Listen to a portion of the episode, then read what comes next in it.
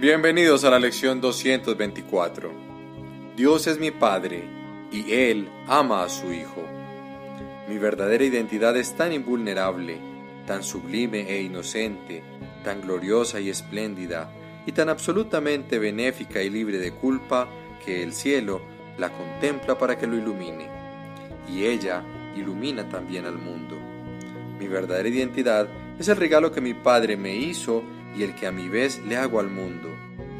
No hay otro regalo, salvo este, que se pueda dar o recibir. Mi verdadera identidad, y solo ella, es la realidad. Es el final de las ilusiones. Es la verdad.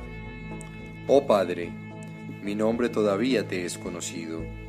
Yo lo he olvidado y no sé a dónde me dirijo. ¿Quién soy? Ni qué es lo que debo hacer. Recuérdamelo ahora, Padre, pues estoy cansado del mundo que veo. Revélame lo que deseas que vea en su lugar.